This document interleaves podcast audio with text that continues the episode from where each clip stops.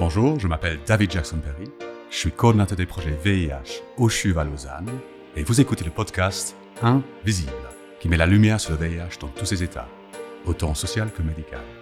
Bonne écoute. Alors, parle-moi un petit peu plus des jeunes qui vivent avec le VIH. Raconte un peu ce projet, en fait. On a un peu le problème avec les jeunes dans, dans, le centre de, dans les centres de santé. Donc, à les autos, euh, le traitement de VIH, c'est beaucoup à, aux centres de santé qui sont dirigés euh, par des infirmières. Donc, c'est pas Mhm. forcément des, des médecins, c'est des infirmières. Mais euh, surtout, c'est des infirmières, euh, des gens un peu plus âgés, Mhm. euh, qui les, les services sont pas très bien adaptés aux jeunes. Donc parfois, tu disais que parfois en fait, donc ces infirmières d'un certain âge, avec une, un certain statut peut-être dans le village, elles ont donc des idées reçues euh, par rapport à comment mettre en place la clinique, la pratique clinique. La pratique clinique et aussi euh, comment euh, il faut vivre. Et, et- oui, comment il faut vivre comme, comme jeune et que- qu'est-ce qu'il faut faire. et il Côté faut- un peu moralisateur comme ça. C'est ça, c'est ça. Il faut prendre le médicament, bla bla. Il faut être aussi niveau sexuel, bien sûr, avant d'être marié, tout ça. Donc c'est un peu, Mhm. parfois un peu difficile les discussions qui sont qui sont très importantes pour les jeunes, euh, mais c'est difficile à, à, faire, euh, oui, à avoir euh, Oui. au centre de santé. Donc, on s'est dit pourquoi pas. Donc, on a mis des jeunes qui vivent avec le VIH, mais aussi des, des autres euh, acteurs euh, civils, euh, des, avec des acteurs des ONG, euh, SolidarMed, une, une ONG à, à Lesotho, et, et des, des développeurs euh, informatiques. Mhm. On tous, tous dans, dans une salle et on s'est dit, OK, qu'est-ce qu'on peut améliorer dans ce système? Et le résultat, c'était qu'on veut essayer d'avoir dans chaque centre de santé un jeune qui vit avec euh, le VIH, Mhm. qui, euh, qui dirige, qui organise, qui accueille euh, le, ses pairs. Euh, et on, a, on appelle ça le, le peer educator. Donc, le peer educator qui accueille euh, euh, les autres peers et leur aide à diriger tous les services. Parce qu'il y a beaucoup de services, euh, Mhm. santé, santé, mais parfois c'est difficile à, à- à discuter les services, à, À savoir comment s'orienter en fait. Exactement, Ouais, exactement. ouais, ouais. C'est vraiment c'est une navigation au centre de santé. Il y a aussi pas mal des, par exemple, des, des, des messages automatiques euh, sur SMS Mhm. automatiques pour euh, Un rappel de pour rendez-vous. exactement. Et et, et on, on a créé un modèle, on appelle ça un model of care, preference-based model of care, où euh, les jeunes ils peuvent vraiment choisir qu'est-ce qu'ils veulent. Et la personne qui a noté tout ça et qui a fait toute la discussion, Mhm. c'était pas l'infirmière, mais c'était le jeune, Mhm. l'autre jeune euh, peer educator. Il a reçu ou elle a reçu euh, un tablette, un Mhm. smartphone avec cette euh, application qu'on a développée. Donc euh, le peer educator, il a noté toutes les préférences sur ok quel rappel tu veux, quelle fréquence, euh, Mhm. quel message. euh, Hautement personnalisé en fait. Exactement. Euh, aussi, comment tu veux euh, obtenir le traitement, plutôt au village, de la communauté, chez moi ou chez l'infirmière, euh, ça. Et aussi après tous les, les services à côté, le club, euh, le, le, le, le, euh, le dimanche, parfois il y a des clubs Mhm. des jeunes, Mhm. dans la communauté, soit euh, au centre de santé. Donc, ils ont noté tout ça dans leur euh, application. Et puis, ils, ont, ils ont discuté ça avec l'équipe clinique. Donc, c'est pas c'est pas les, les jeunes ou les educators qui, euh, qui, ont, euh, qui ont prescrit les médicaments, Mhm. ça, ça, ça non, Mhm. mais qui ont vraiment organisé tout ça. Et le jeune, il a juste vu vite fait euh, l'infirmière pour les choses plus cliniques et c'est Mhm. tout. Donc un système euh, d'accueillir euh, les jeunes dans une manière euh, plus adaptée Plus pour adapté, les jeunes. hein. C'est ça. Et donc, ils sont, Et, en fait, les pères sont pères à deux niveaux, si je comprends bien. Ils, sont- elles- ils et elles sont pères euh, avec le VIH, bien entendu, hein, mais aussi avec la question de l'âge. C'est ça-. Exactement. C'est un peu Oui. doublement père, en quelque sorte. Exactement. Et, et les ordonnances sont faites par les infirmières? Oui. D'accord. Donc, ce sont des, des, des infirmiers qui peuvent faire des ordonnances. Oui. D'accord. Oui, à les autos, c'est assez euh, décentralisé. Donc, les médecins, il y a les médecins à l'hôpital, mais euh, au centre de santé, euh, il y a vraiment c'est que, des, que, que les infirmières et ça marche, ça marche très bien. Ah oui. Et puis, comment vous avez fait pour évaluer cette in- in- intervention?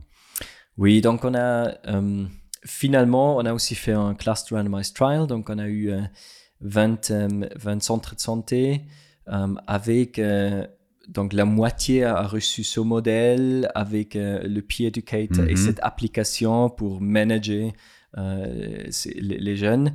Et les autres 10 centres de santé où là, il n'y a qu'un jeune qui a, qui a ramassé les données, mais, mhm. mais qui n'a pas euh, géré euh, cette, euh, ce, modèle. Mhm.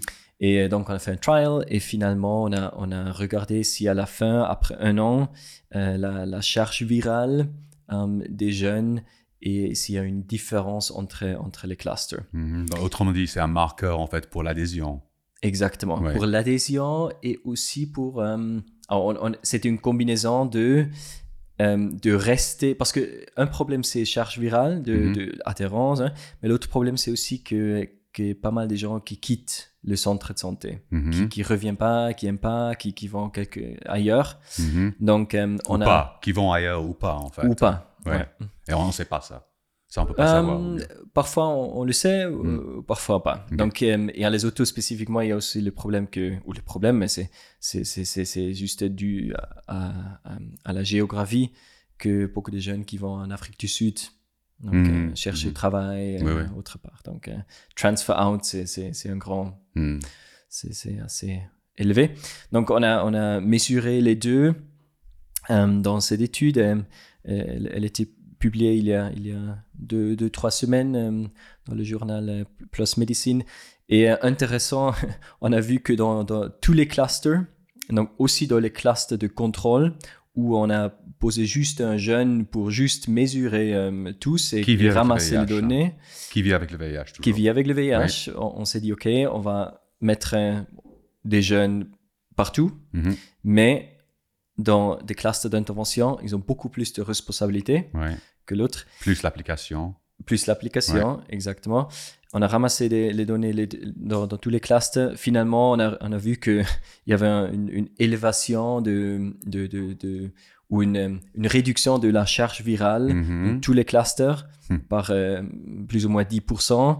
Euh, plus dans les clusters intervention Mhm. Euh, que dans les classes de contrôle, mais ce n'était pas euh, statistiquement significant euh, finalement. Mais il y a plein de, des petits outcomes qui sont intéressants, des données intéressantes aussi de voir comment ce modèle a, a créé une, une, atmosphère dans l'équipe hmm.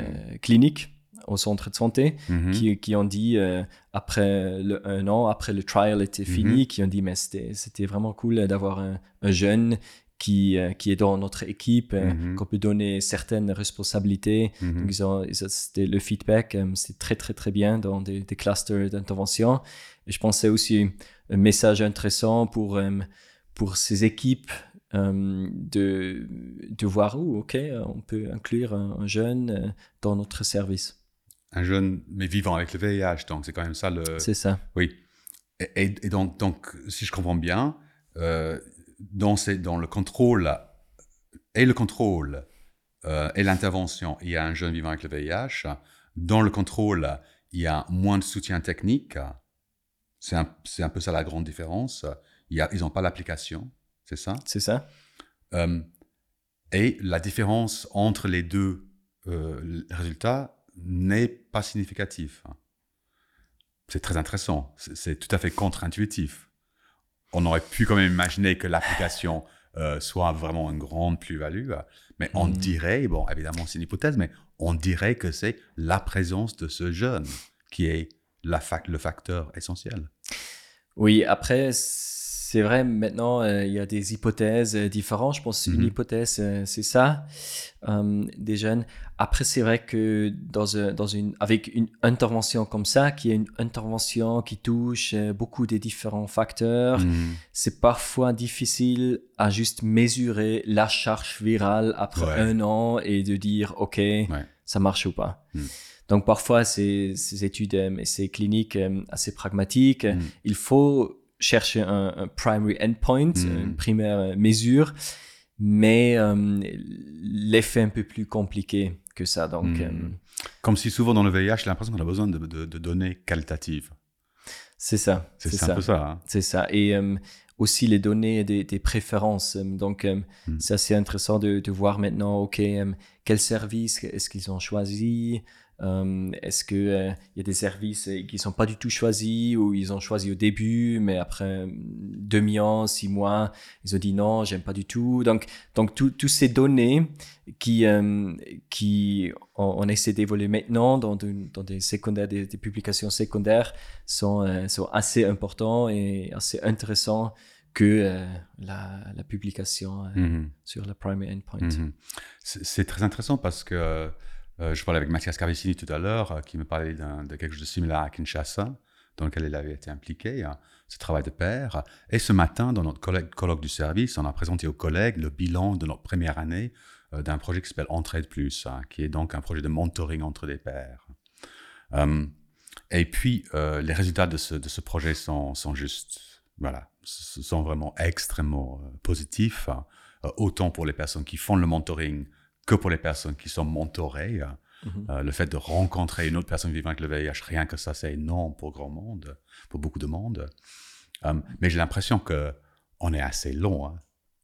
J'entends, c'est vraiment, c'est relativement récent qu'on met ça en place euh, ici. Alors peut-être qu'à l'époque, les associations, le milieu associatif peut-être mettaient ça en place, mais c'est de moins en moins le cas, en tout cas dans le canton de Vaud, et dans d'autres cantons aussi d'ailleurs. Est-ce que tu penses que, enfin, moi je suis convaincu de la plus-value de, de ce genre de, de projet. Euh, pour moi, c'est une évidence, mais est-ce que euh, tu peux imaginer une sorte de transférabilité euh, depuis ce genre de projet Le Soto, c'est vrai que nous, on a l'habitude de se, de se dire et de se croire avoir beaucoup compris au niveau de la Mm. santé, hein, Mm. parce qu'on est, Mm. voilà, on est nous, on est la Suisse. Et on a du mal à faire ce déplacement culturel que toi, tu as appris à faire en étant là-bas, hein, de ce, ce décentralisation euh, culturelle que tu es obligé de faire pour être approprié, en fait.